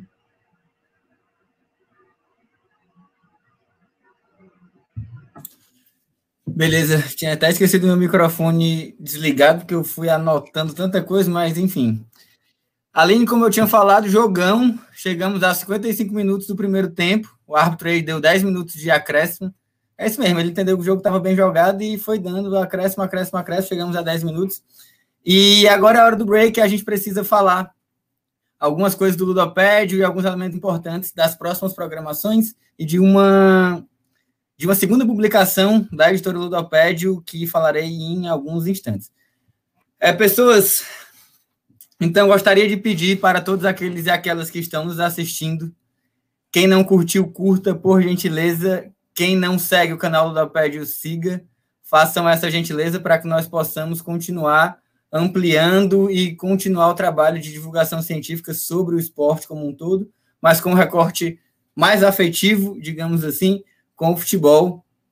Então, deem essa força, por gentileza. É, gostaria de dizer também, e agora vou fazer aqui uma pequena pesca, que semana que vem tem seminário Cinefute, mais Leme, mais Ludopédio. Então, temos aí três grandes times compostos por bons elencos que se juntaram para construir um evento. E esse evento está muito sinistro, muito bacana, que contará com duas mesas. A primeira vai discutir a questão do, dos 70 anos do Maracanã, no dia 23 do 11, das 19 às 21 horas. E a segunda mesa vai falar um pouco sobre futebol e televisão, dia 24 do 11, no mesmo horário, de 19 às 21 horas. Gostaria de dizer também que nessa segunda publicação, o Ludopédio completou 10 anos, mas como as coisas não acontecem conforme prometido e a vida está aí para balançar um pouco as nossas certezas e seguranças, o livro está sendo lançado nos 11 anos. Então, isso foi o Marco que falou, achei genial. Marco, um abraço. Você é um gênio. E aí, é, estamos com a pré-venda do livro. O livro se chama Uma Década de Ludopédio, 10 textos da história da arquibancada, e ele está com 25% de desconto na nossa lojinha. E agora, eu nem gosto de fazer muito isso, mas por conta que são 10 anos e por ter um capítulo nessa obra, eu fiquei amarradão, fiquei muito feliz. Saio agradecendo para todas as pessoas que fazem que compõe o núcleo duro do Ludopédio, escrevendo exatamente um texto sobre o futebol de mulheres, a, mais especificamente sobre a Marta e algumas falas que ela teve e os usos e desusos que essas falas poderiam ter tido a partir de uma comparação que muitas vezes é realizada no esporte, comparando o futebol masculino e o futebol de mulheres. Quando convém, eu faço uso dessa comparação, mas ao mesmo tempo essa comparação pode prejudicar uma série de outros elementos. Enfim, o capítulo vai falar um pouco sobre isso e tem mais nove capítulos muito incríveis, é, falando sobre futebol e falando sobre as mudanças, falando sobre essas rupturas, essas continuidades e descontinuidades aí dentro desses dez anos do Ludopédio. Então, caso fiquem, caso queiram e se sintam aí interessados, o livro está com 20% de desconto. Vão lá na lojinha, mas antes de ir na lojinha, por favor, apertem no sininho aí, apertem no coraçãozinho, não sei se é um coração, se é um joinha, alguma coisa do tipo, mas está por aí. Façam isso por, por todos nós, nós agradecemos bastante. E dando continuidade, aqui o, o intervalo é muito curto, não pode deixar a bola cair. É, escrevi várias coisas e, particularmente, tive um pequeno devaneio por conta do time, do nome do time. Morte ao Patriarcado. É muito interessante esse nome e é muito caro. Assim, ele parece ser muito objetivo e muito claro. Não, tem uma série de coisas, inclusive por como você bem falou, elas não saberem jogar esse futebol padronizado, esse futebol X, que também é construído dentro de uma determinada lógica masculina. Então, morte ao patriarcado começa a morte, e aí eu comecei a pensar sobre isso, inclusive nessa supremacia do gesto técnico. Gesto técnico esse que tem como régua o gesto masculino. E por conta disso, todas as outras comparações são colocadas tendo a mulher como subserviente ao homem ou como inferior ao homem.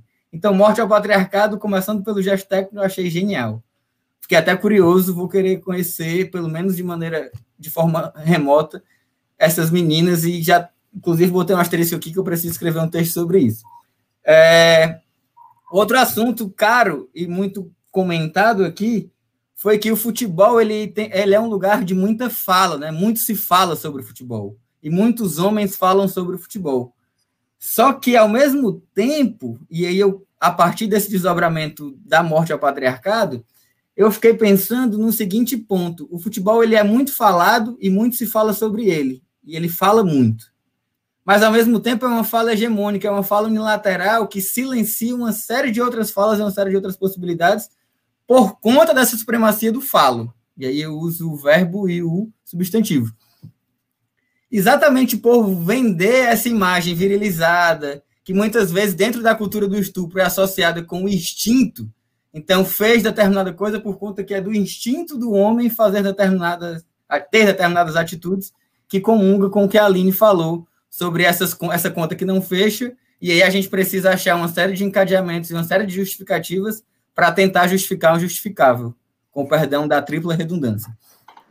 É, isso é muito louco. E é muito louco ainda, e sigo nessa meu, meu devaneio com relação à morte ao patriarcado, e até agradeço por conta de ter falado esse nome, me fez pensar bastante, de um termo, de um conceito chamado caixa do homem, que ele vem lá da década de 80, eu já falei isso em, em outro encontro nosso aqui do Ludoped, mas eu sempre reforço, porque a caixa do homem é exatamente esse lugar e esse espaço que dita todos os adjetivos e todas as características que os homens devem cumprir para dever serem homens. Então, tudo aquilo que foge dessa caixa é automaticamente associado e é automaticamente nomeado como não homem. Isso é muito maluco, porque é bem polarizado mesmo.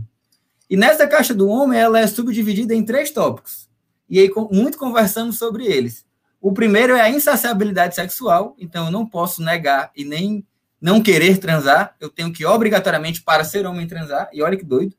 E olha o tanto de gente com menor de idade que está fazendo uso indiscriminado de Viagra e substâncias parecidas para manter essa virilidade que é impossível de ser vivida. Enfim. O outro elemento é a questão da habilidade atlética. Então, para ser homem, eu tenho que ter habilidades atléticas elevadíssimas. E essa habilidade atlética subentende-se que eu preciso ser superior à mulher em tudo aquilo que eu vier fazer no cenário esportivo. Eu, enquanto homem, se for, por sua vez, inferiorizado ou tiver meu rendimento menor do que o da mulher, automaticamente uma série de piadinhas, uma série de. Do, do, do, eu chamo agora de homofobia recreativa, né? Ou então de misoginia recreativa, pegando carona com o professor Adilson Moreira, que criou o conceito de racismo recreativo. Então, uma série de piadinhas automaticamente é colocada. E dentro do cenário esportivo, especificamente do futebol, essas piadas elas são destinadas e direcionadas para mulheres, gays, trans e pobres. É engraçado, muitas pessoas reclamam, o futebol tá ficando chato, a gente não pode mais fazer nada. Mas espera aí, tu pensou o direcionamento destinatário das tuas piadas? É muito engraçado que seja para grupos específicos, né? E aí, por fim, é, acho que os últimos três textos que eu escrevi, eu coloquei o termo Representatividade sem mudança estrutural, na minha leitura, são soluções cosméticas. Então, você se apropria da causa, você se apropria do contexto, você se apropria daquilo para justificar e velar, esconder uma série de, de discriminações, uma série de opressões e toda essa estrutura que a gente está conversando. Para dar continuidade, desculpa aí esse, esse parêntese que se tornou quase um parágrafo, é, mas, enfim, estava inquieto com essa questão do morte ao patriarcado. Fui bastante afetado por ela. É, Para dar continuidade, essa questão do estupro culposo, é interessante que uma série de subterfúgios né, foram colocados. Então, ah, é culposo porque o agressor ele não conseguiu identificar se ela estava consciente ou não. Ponto de interrogação, né? Peraí. Carinhas, vários emojis ali.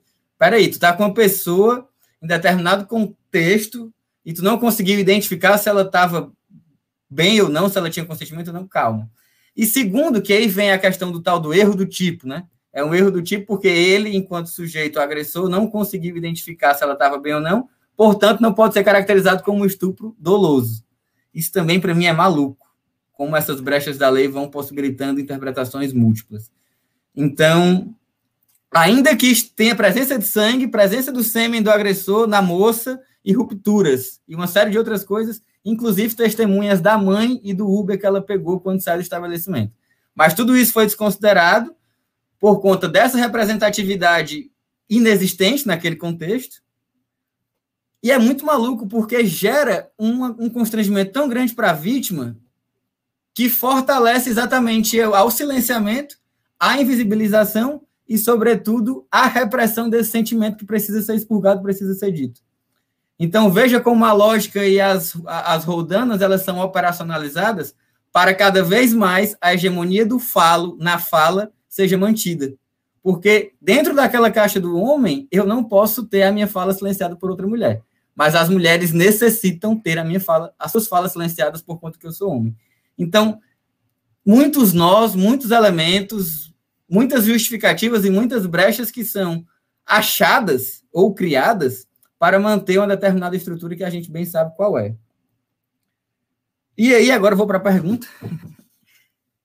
Dentro desse contexto, e eu vou fugir um pouquinho do, do futebol para pensar no surf, que é uma prática que eu estou um pouco mais próxima, para falar da hipersexualização e da objetificação dos corpos, especificamente do corpo feminino. É muito maluco, porque no surf você tá, as meninas estão de biquíni, e aí o fato de estar de biquíni parece que já é um salvo-conduto para os caras falarem o que quiserem, simplesmente porque elas estão de biquíni, elas estão pedindo, né? Com muitas aspas aí. Ah, ela tá de biquíni, tá de fudental, então tá pedindo, pô, eu tenho instinto, eu sou homem, como é que eu vou me, como é que eu vou me controlar com uma coisa dessa? E aí, jogando agora para o futebol e pensando agora o futebol, é como vocês veem essa questão do salvo-conduto do estádio, ou agora das arenas, de poder falar o que quiser, ali eu posso falar o que quiser, e, essa, e o que quiser é direcionado, como eu bem coloquei, como eu já coloquei. Mas como vocês veem a questão da hipersexualização e, sobretudo, da objetificação dos corpos nesse contexto. A Soraya já tangenciou e já flertou com esse assunto inicialmente, mas eu gostaria que ele fosse reforçado para que outras nuances pudessem ser colocadas, né? Essa questão da hipersexualização, da objetificação e independente e alguns corpos eles por serem desses tipos de corpos e fugirem, eu enquanto homem ou homens se acham no direito de intervir, de violar e de invadir sem o consentimento, porque eu não consegui identificar se vocês estavam querendo ou não. Então, me sinto no direito de fazer. Agora, a gente está aqui falando sobre a violência culposa, né? Enfim. Eu perdi a, a, a ordem, mas eu acho que agora é Soraya? Pode ser, gente. Tá acho que também quebrar as ordens é importante para a gente mudar esse status quo. Um parênteses, obrigado antecipadamente. É, Bom, gente, então, pensando um pouquinho nessa questão da objetificação, né, hipersexualização é, do corpo feminino, do corpo da mulher, melhor dizendo, quando a gente pensa no futebol, né, tem a questão das vedetes, né, que era aceito futebol jogado pelas vedetes, década de 50, 60 ali, né, então a gente vê essa cultura já é, é, tirando a gente, é, tirando não, impondo um padrão, né, no como se deve jogar, né? Então, é, vamos pensar no, no, numa camiseta, né? Você tem baby look, que não sei porque dizem ser feminina, e camiseta, que é normal. Camiseta normal. Camiseta normal é, é para homem, é normal. E baby look é para mulher. Então, aí a gente começa a problematizar mesmo os próprios termos utilizados para o vestuário esportivo né? Alguém colocou aí, eu dei uma sapeada aí no, no YouTube, vi que alguém colocou sobre a questão do vôlei, né? Que é, os, os trajes das mulheres no vôlei são super apertados e tal. Isso não se diferencia muito das, do, do, futebol, né? Os trajes das mulheres também são diferentes, né? É, dos homens, inclusive o, o formato do campo, a trave, tem algumas diferenças, né? É, no, no futebol profissional. Né? Quando a gente fala de várzea, aí a gente quebra um pouquinho desse padrão e, e pensa né, no, no, nos mesmos, no, é, até mesmo por conta de questão do recorte social, de classe, né? É, um uniforme é caro, né? Ele gira em torno de mil reais, mil e pouco, né? Hoje, assim, Né? Então, como a gente vai comprar vários tamanhos? Não, compra G para todo mundo, um calção para todo mundo, aquele calção que eu tenho que amarrar com, com o cadarço, porque já perdeu aquele elástico, e aí fica aquela coisa maravilhosa, né, de, de se vestir em diversos corpos diferentes, né, em, em, vários corpos. Mas aí a gente entra nessa questão, né, como eu disse já, da questão do vestiário, que é um problema, a questão, é como se assim, a gente fosse para o vestiário, é, necessariamente fosse um convite juntos, né, é, juntas e juntas, fosse um convite para qualquer outro ato. Não que eu queira, tá, gente? Também não sei o quanto eu me, me sentiria confortável estando no mesmo ambiente, nu, nua, com outros corpos que não foram socializados como eu, talvez não tenha a mesma reflexão que eu olharia para o corpo deles normalmente, né? Acho que tem essa questão também, né? Embora a gente muitas vezes jogue em times que são de esquerda, não necessariamente o, o a discussão ela se dá na prática, né? E entra uma lacuna entre a, a, os textos e, e, a fala e da prática, né? Também tem essa questão quanto as mulheres também se sentiriam confortáveis e o quanto também aquele, aquilo seria um convite para a gente fazer sexo no olhar, no olhar mesmo da sociedade. Não estou nem dizendo só dos jogadores ali envolvidos, né? Também pensando na própria sociedade, o que a gente pode é, estender um pouquinho sobre os banheiros públicos que são né, para todo mundo usar, né? Então, não quer dizer que é para todo mundo que vai ser uma fanfarra lá dentro, vai ser uma. Desculpa, fanfarras não é bagunça, mas assim, que vai ser é, é, um lugar para práticas sexuais, né? Uma coisa não leva a outra. E pensando nessa questão do próprio banheiro, o que, é o banheiro masculino, né? O que me dizem sobre o banheiro masculino, né? E aí entra a questão da virilidade, a cultura do estupro, que foge um pouquinho do ambiente esportivo, mas também né, reforça a questão dessa virilidade que, que o Fidel colocou, né, dessa questão de, ah, eu sou homem, né, então eu tenho que fazer sexo, então eu tenho que, é meu, meu instinto, como se as mulheres também não tivessem instintos, né, a gente, todo animal tem instinto, mas é, todos os animais, todos os animais, né, vírgula, os seres humanos, né, a gente tem aí a cultura, que foi cada vez mais modelando nossos instintos e fazendo com que, por exemplo, eu sou uma pessoa, embora magra, eu sinto muita fome. Não quer dizer que eu, que eu tenha fome, que eu vou roubar a comida que não é minha, né? Porque eu tenho noção que aquela comida não é minha, portanto, não vou roubar do meu amigo uma comida, do meu amigo, enfim, que não é minha, porque eu tenho noção que aquilo não é meu e que, né, não vou tirar o que não é meu, enfim, de um parceiro, uma parceira, enfim. Né, e isso vale também para a questão do sexo, né, né, porque eu vou ver um homem nu é, que eu vou ali sentir excitada e vou querer fazer algo com ele, né? Uma coisa não é, é relacionada à outra. A gente também tem instintos, né? As mulheres também fazem sexo e é uma delícia fazer sexo, né? Quando consentido, quando respeitoso, né? Quando há ali uma harmonia, né? E não quando é algo forçoso ou violentado, né? E quando a gente entra na questão uh, da objetificação do corpo da mulher, aí eu entro um pouquinho na, na questão da minha vivência, né, por ter esse corpo padrão aí, é, considerado como o belo dentro da sociedade que a gente vive, patriarcal, né, muitas vezes eu tive que usar uma, uma roupa que eu não me sentia confortável, né, antes de ter um mínimo de politização aí, para ficar ali à vontade, sabe, poder cruzar as pernas, poder ficar de boa, sem estar tá ali sendo vista, né, eu fui me escondendo, cada vez mais escondendo.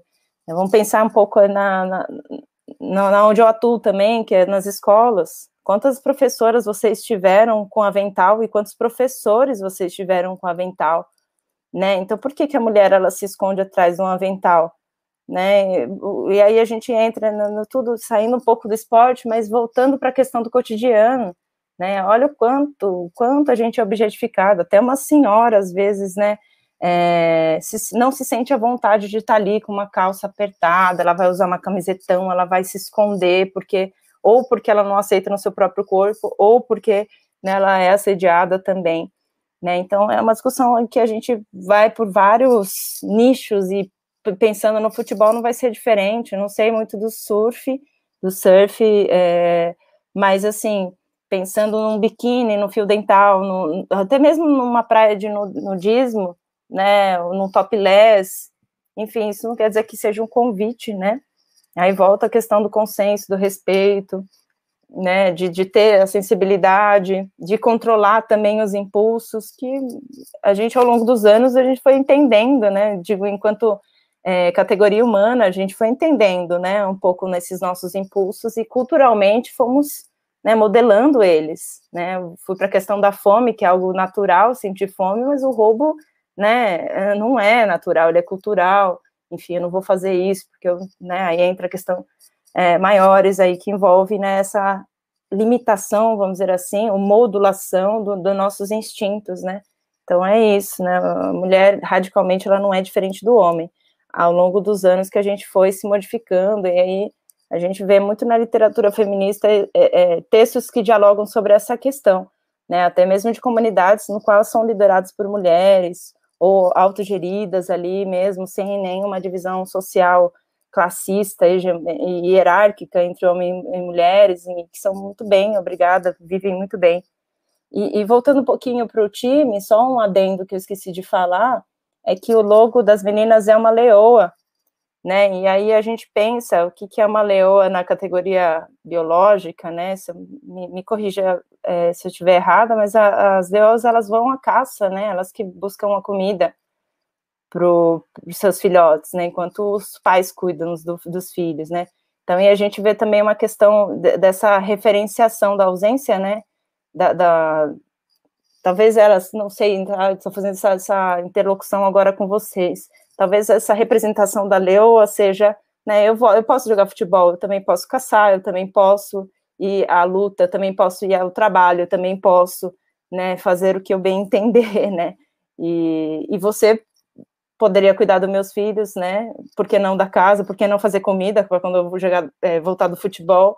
E aí, voltando um pouquinho para o que a Aline comentou, né, ainda há pouco, né, aquelas mulheres que fizeram o núcleo, depois, Aline, eu quero saber mais sobre, né, dessas mulheres é, que faziam parte da várzea e depois tomavam cervejinha, né, então, qual é o problema, né, um, um dia ela se divertir, qual é o problema? né? Quantas vezes esse, essa pessoa, seja homem ou mulher, tá? Tem muitas mulheres que reproduzem também a heteronormatividade. Não sei como que seria no cenário trans, Bernardo, depois quero ouvir de você, mas assim, entre mulheres também acontece muito isso, né? De, da heteronormatividade. Né, então, muitas vezes, assim, ah, voltar do futebol, tá, mas aí você tava com um monte de homem lá, com outras mulheres, com não sei o quê, que e aí essa questão do lazer, do espaço, sociabilidade cada vez mais restrito, né, a um núcleo que, que não é a mulher, né, e, e aí, pensando um pouquinho sobre isso, né, é, a gente, enquanto jogadora, né, de várzea, muitas vezes a gente ouve de fora da arquibancada, ah, o que, que elas estão fazendo aí, por que, que elas não estão cozinhando, ah, por que, que elas não foram, não estão cuidando dos filhos, então a própria arquibancada, muitas vezes, não deseja a gente estar ali, e a arquibancada na várzea seria o bar ali, ouvindo música alta, né? E aí, às vezes, nossa, aquela lá joga igual. E aí faz referência a algum jogador masculino, né? Algum jogador homem não fala, ah, aquela ali joga igual a, a Tamires, igual a Marta, não. Aí fala algum nome masculino que eu prefiro agora não mencionar, mas assim, trazendo, sabe, sempre essa referenciação como um espaço dominantemente masculino, né?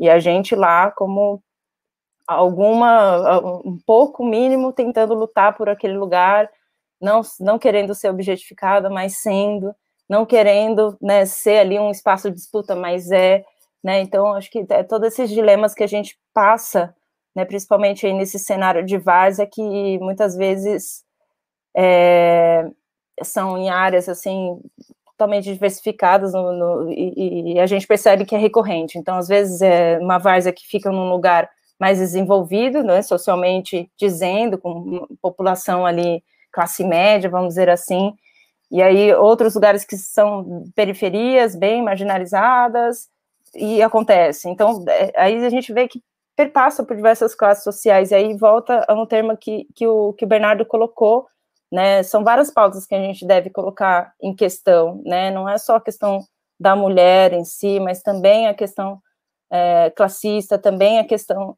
é, afrodescendente, né, o quanto também as mulheres negras sofrem dentro do futebol, é, são incontáveis as questões, até mesmo né, de, pensando na hipersexualização do corpo da mulher negra, é pior do que o meu, que eu me considero como padrão, né? Tenho uma amiga que, inclusive, acabou de, de parir também, ela às vezes parava o jogo, ela é mais empoderada, assim, do que algumas outras mulheres. Parava o jogo e, ó, ele tá aqui, tá me xingando, tá me, sabe, me, tipo, me provocando e tal, e pegava a bola e aí gerava uma polêmica, e ela sai do jogo, enfim, foram várias as vezes que ela sofreu muito mais do que eu, por ser uma mulher negra ainda no, no jogo, no campo.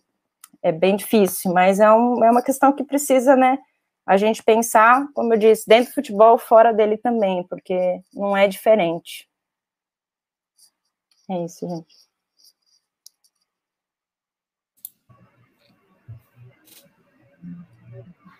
Ali?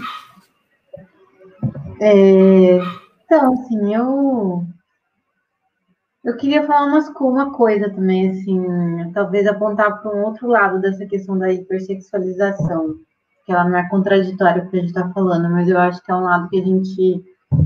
Eu fico, eu fico pensando muito nisso. Assim. assim, eu acho que, de forma geral, diante de tudo isso que a gente já veio discutindo agora sobre a questão cultural, né, da cultura do estupro, mas também da constituição genificada das relações, é, tem uma coisa que, para o campo feminino, ele é muito significativo a sociedade, ela acaba. Como é que eu vou falar? Deixa eu tentar formular de uma outra forma. Assim. A questão do corpo da mulher ela é tão importante como lugar de fala da mulher, ele é, ele é muito importante. Então, por exemplo, vamos pensar, vários julgamentos que a gente tem desses últimos casos foi se a mulher mostrava o corpo, se ela não mostrava, o que ela fazia com o corpo dela, né? A quantidade de parceiros que ela tem. Então, assim, o corpo é um lugar que ele é um lugar de muita importância para definir quem são essas mulheres e o local que elas ocupam, né? Então, assim, historicamente, as mulheres, por conta disso, aprenderam a usar o corpo como estratégia. Então, assim, eu acho que essa a, a, a hipersexualização das mulheres e essa extrema sexualidade, ela é um, um, uma consequência muito perversa de uma lógica que objetifica as mulheres, coloca o corpo e a sexualidade como um lastro. Ah, gente, sei lá, vamos pegar um caso só para exemplificar. É, nada justifica, por exemplo, o Bruno, quando ele é solto, ele sai como ídolo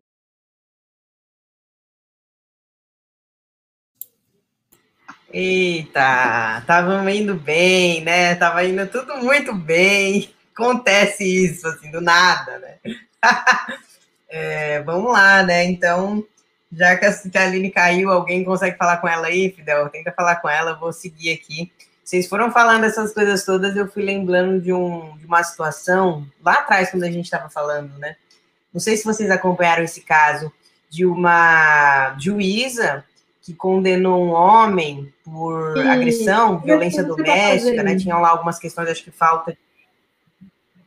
Opa, voltou? Vou só terminar de contar esse caso, aí você continua, Aline. E que ela condenou o cara, né, por é, violência doméstica e tudo mais. E aí ele ficou tão puto, tão puto, que ele botou fogo na juíza. Vocês lembram disso, cara? E aí o lance dele foi aqui em São Paulo. Ele botou fogo nela, ele jogou fogo nela.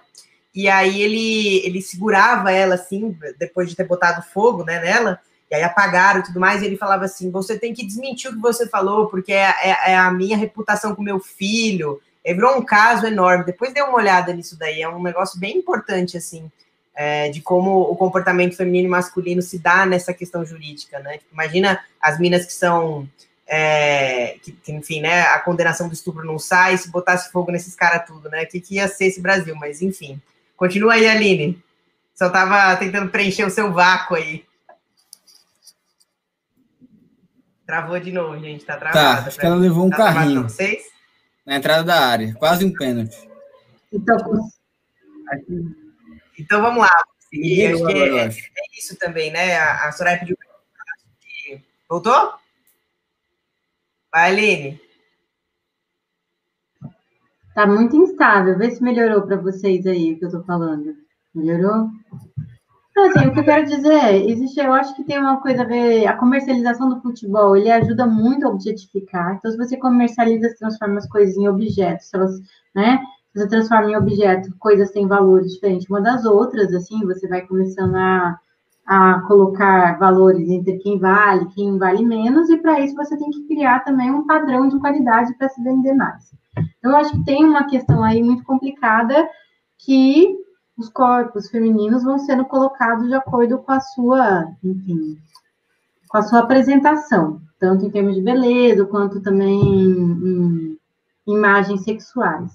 Mas uma coisa que eu queria puxar disso, que eu acho que a gente tem que refletir, até para a gente não. Eu não acho que a gente faz isso aqui, aqui entre a gente não, mas é muito comum também.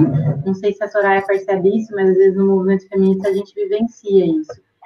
A gente, na tentativa de criar mais liberdade para outras formas de se expressar, que não seja através de padrões corporais ou de beleza ou sexualidade, a gente acaba julgando também outras formas de ser e de vivenciar. O que eu estou falando? Estou falando da, das famosas Maria Chuteiras, né? Que a gente fala muito disso e que existe geralmente uma noção meio pejorativa. É, quando eu penso nas Marias Chuteiras, eu penso que de fato é um. Nessa ideia das Marias Chuteiras, eu acho que de fato é quando você tem imagens que são muito desvalorizadas no futebol. Mas, por outro lado, gente, o que eu acho é o seguinte, assim, nesse lugar em que as mulheres foram colocadas, às vezes essas performances de gênero é o que tem para se negociar, para elas negociarem e, e ter conquistas ali dentro, entendeu? Então, assim, eu acho que a objetificação ela é, tão, ela é ruim, porque ela faz ao mesmo tempo as pessoas só poderem se enquadrar a partir daquele padrão, mas também é, a gente julga muito formas, determinados padrões que são hegemônicos e que estão ali dentro do futebol, né?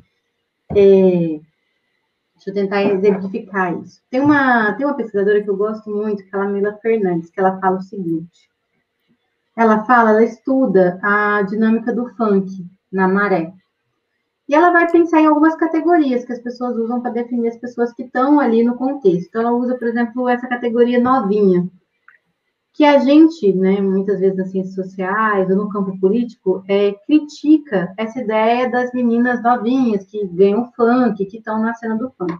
Mas ela vai mostrar assim, ela fala, olha, apesar dessas mulheres estarem usufruindo de um estereótipo que foi colocado, que muitas vezes é visto como objetificação, o que ela mostra é que depois que essas meninas começaram a entrar no funk, para além da discussão que se tem do funk, você começou a ter muitos casos de violência, de abuso sexual contra as meninas. Então, se você vê os dados hoje de é, número de violência contra crianças, né, estupro, violência sexual de todas as ordens, ela aumentou muito. Não necessariamente aumentou porque ela acontece mais, ela aumentou porque as pessoas denunciam. Então, você vê, por exemplo, sei lá, metade dos estupros que a gente tem no Brasil é cometido com meninas de menos de 13, por 13 anos.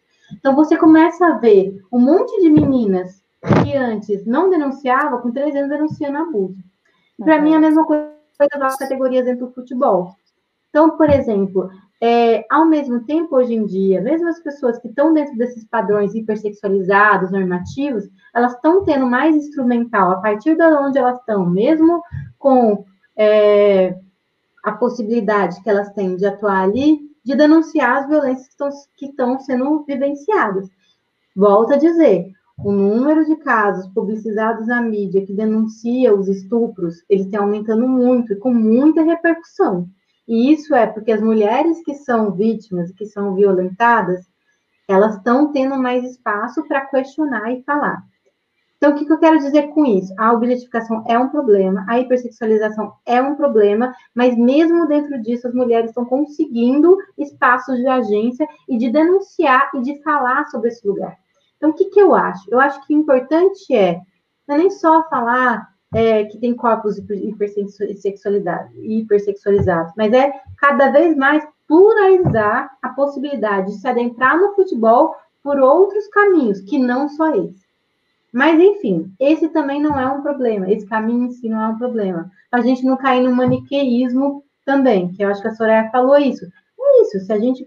Muitas vezes as mulheres vão começam a se cobrir, porque se você não se cobre, você começa a entrar num outro padrão, em outros personagens também estão ali orbitando. Deu uma confundida nessa caída, deu uma enrolada, mas acho que agora saiu. Não, tá, para mim foi ótimo daqui. Eu acho que é, isso tudo que você falou também é, é essa coisa, assim, ao mesmo tempo que a gente, acho que é um pouco do que vocês falaram, né, ao mesmo tempo que a gente tem esse espaço em que a gente precisa tomar de assalto mesmo, né, e tomar do jeito que a gente acha possível, acho que vocês deram vários exemplos disso, a gente sabe também que a gente tem um gap, principalmente quando a gente está falando de cultura, né, todos nós estamos passíveis de reproduzir várias coisas em várias medidas, né, às vezes de maneira bastante inconsciente também, às vezes não tão inconsciente assim, mas a gente acaba reproduzindo, e acho que é isso, é um olhar atento que a gente precisa ter é, com as nossas práticas e com aquilo que a gente quer para o futuro, né, trazendo esses exemplos todos, enfim. A gente já está aí uma hora e meia de conversa, tá muito bom, mas a gente também tem aí é, um, uma hora para encerrar, né? A gente poderia ficar aqui falando sobre, essa, sobre essas questões é, de várias perspectivas, porque são muitas mesmo, não é à toa que eu e o Fidel, a gente já está indo, acho que para o terceiro mês que a gente discute masculinidade, né? Dessas questões de estupro ficarem bastante é, é, efervescentes na rede, né? A gente achou bem prudente e bem interessante da gente trazer isso, esse debate para dentro da masculinidade do futebol. Mas queria que vocês encerrassem tentando lembrar se vocês têm alguns exemplos, porque também, por mais que a gente saiba que tem que ter atenção em relação a essas questões, como a gente faz então para formar essas pessoas, né? Isso é uma coisa que eu sempre fico na minha cabeça, assim é, como que a gente combate isso sem nos colocar em situações de é, vulnerabilidade, né? Porque muitas vezes eu já tentei combater isso, mesmo dentro de campo, ou sei lá, dentro de um Uber, é, e aí sempre aparece essa questão, pelo menos para mim, enquanto homem trans, né? É, que tem uma uhum. especificidade aí, acho que para as meninas também isso vai aparecer muito. De como é que a gente combate isso sem nos colocar num lugar de vulnerabilidade e ao mesmo tempo de transformação social, né? E aí vocês fazem os agradecimentos de vocês e tentam trazer aí um, um fechamento de como que a gente segue daqui para frente em relação a esse assunto. Aí vamos de Aline de novo? Vamos de Aline, vamos de Aline, porque a Aline caiu.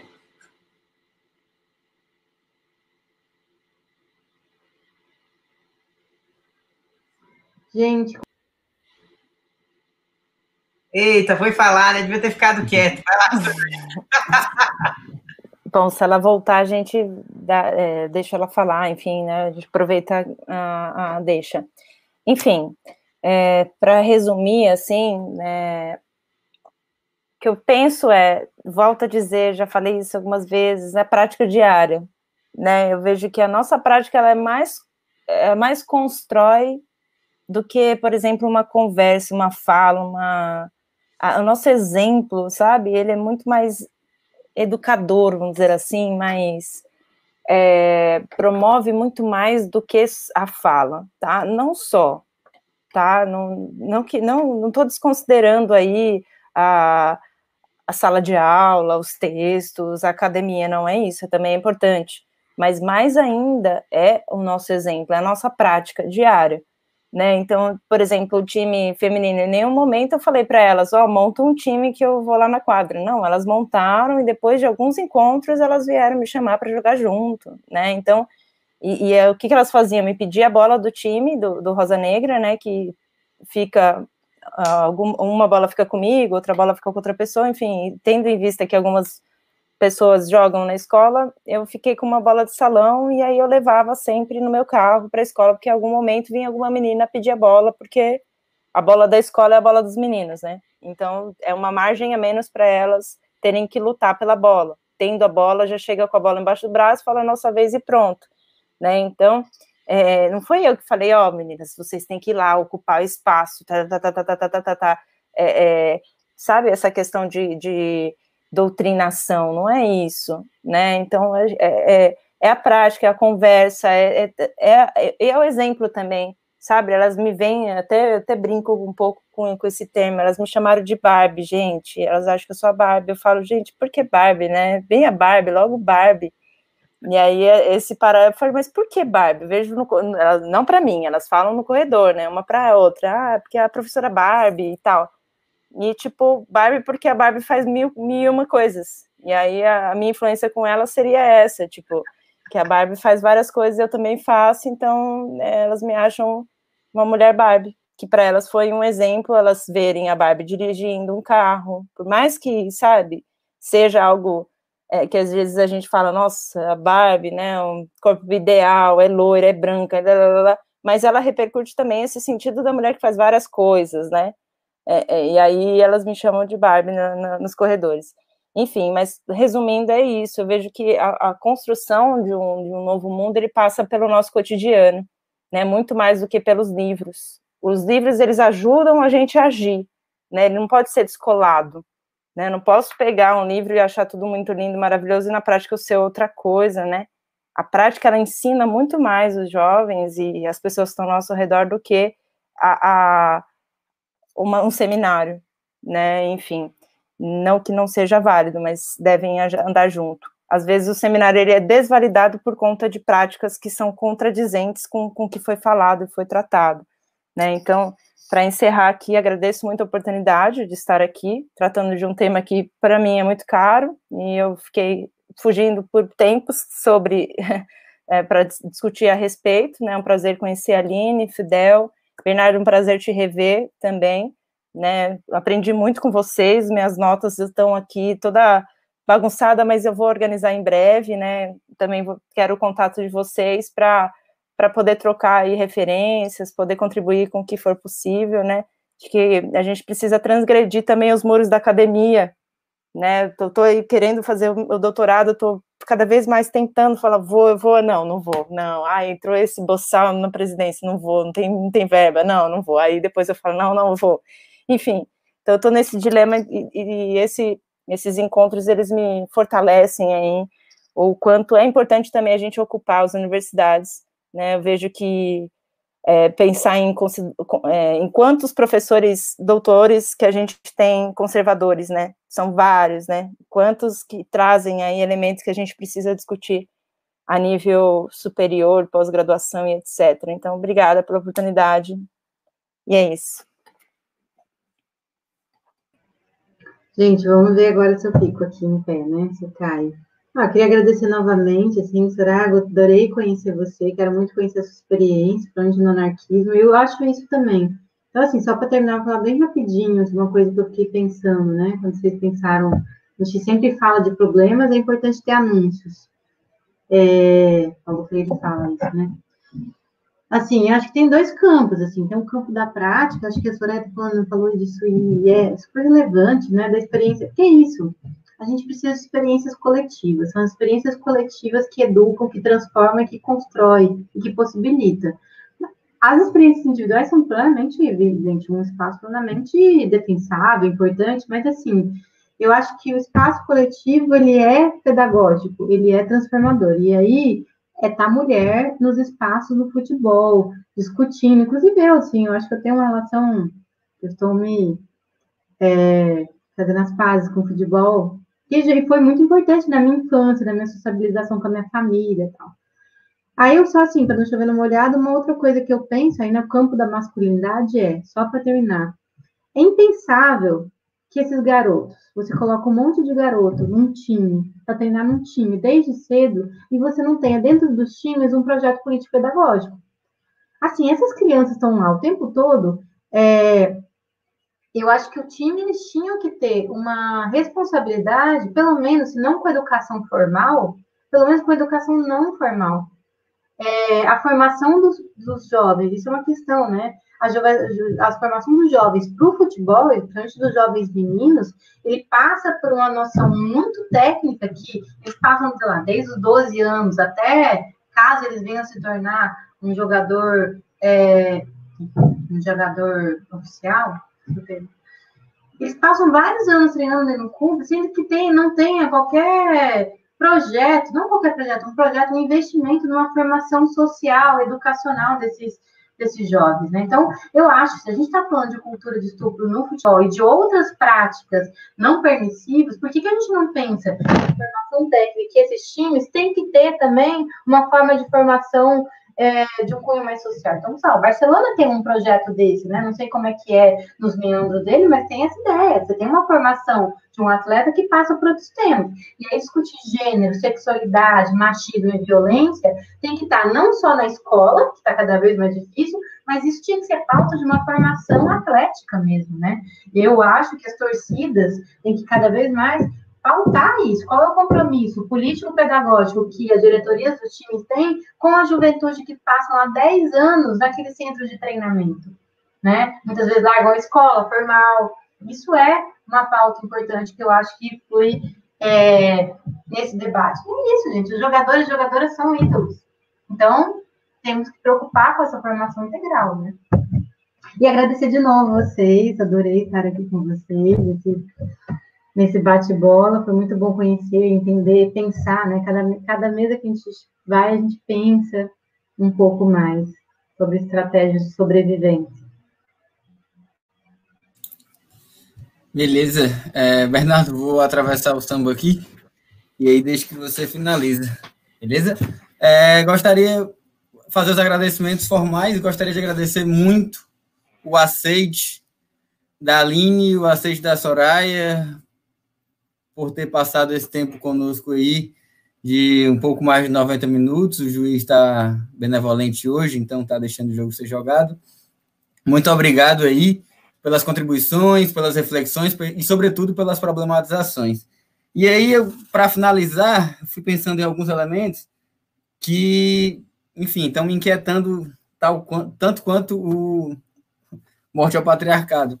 Que quando a gente tem no, no o chefe do executivo pronunciando frases como você não merece ser estuprada, e, enfim, muitas pessoas não querendo associar futebol, esporte, à política, eu acredito que seja muito importante, muito caro esse espaço do Ludopédio, porque penso que ele seja, e, enfim, tento mobilizar meus textos e as minhas reflexões a partir do Ludopédio nessa direção, de pensar outras formas, para também a gente não cair no maniqueísmo, e no maniqueísmo, um maniqueísmo doentio, né, onde aquele que não concorda comigo, automaticamente ele está errado.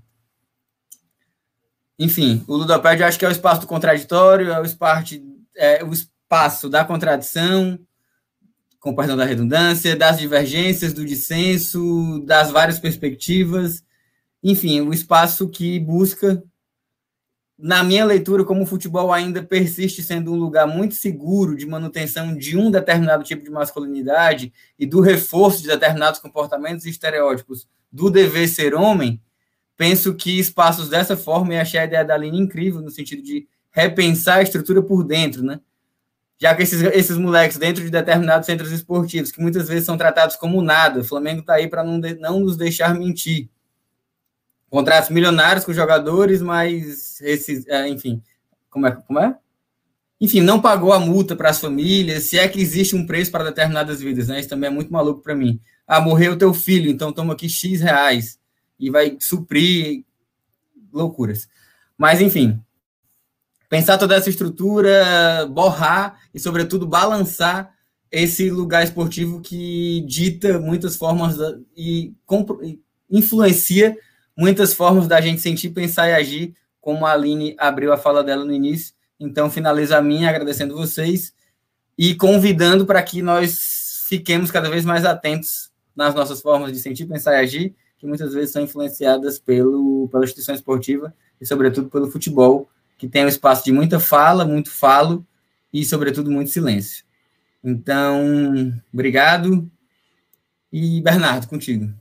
É, eu acho também que é muito caro para mim, isso, principalmente por ser um homem trans, eu acho que é uma, uma, uma discussão muito cara também, né? Não à toa é, a gente faz essa referência para discutir isso, porque, de fato, tem mais coisa aí para ser discutida, né? Sobretudo em relação às masculinidades, porque, como eu disse, né? E volto a repetir isso, a masculinidade é, da transexualidade, né? Os homens trans, os transmasculinos, as pessoas não binárias estão num lugar muito ainda é, pouco visível, né? Ou assim no limbo mesmo, né?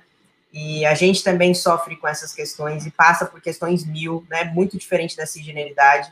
Então, acho que para mim é muito importante discutir sobre tudo isso e que as mulheres pensam sobre, pensem sobre tudo isso, né? E comecem a fazer uma separação mesmo é, das transmasculinidades para as cisgeneridades masculinas. Acho que é bem importante a gente abrir esse, é, essa, essa diferenciação na discussão, né?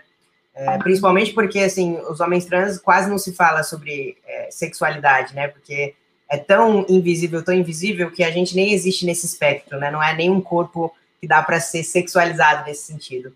Mas, enfim, acho que é uma discussão que a gente ainda tem que fazer ainda, enquanto homens e mulheres, enquanto pessoas cis, enquanto pessoas trans.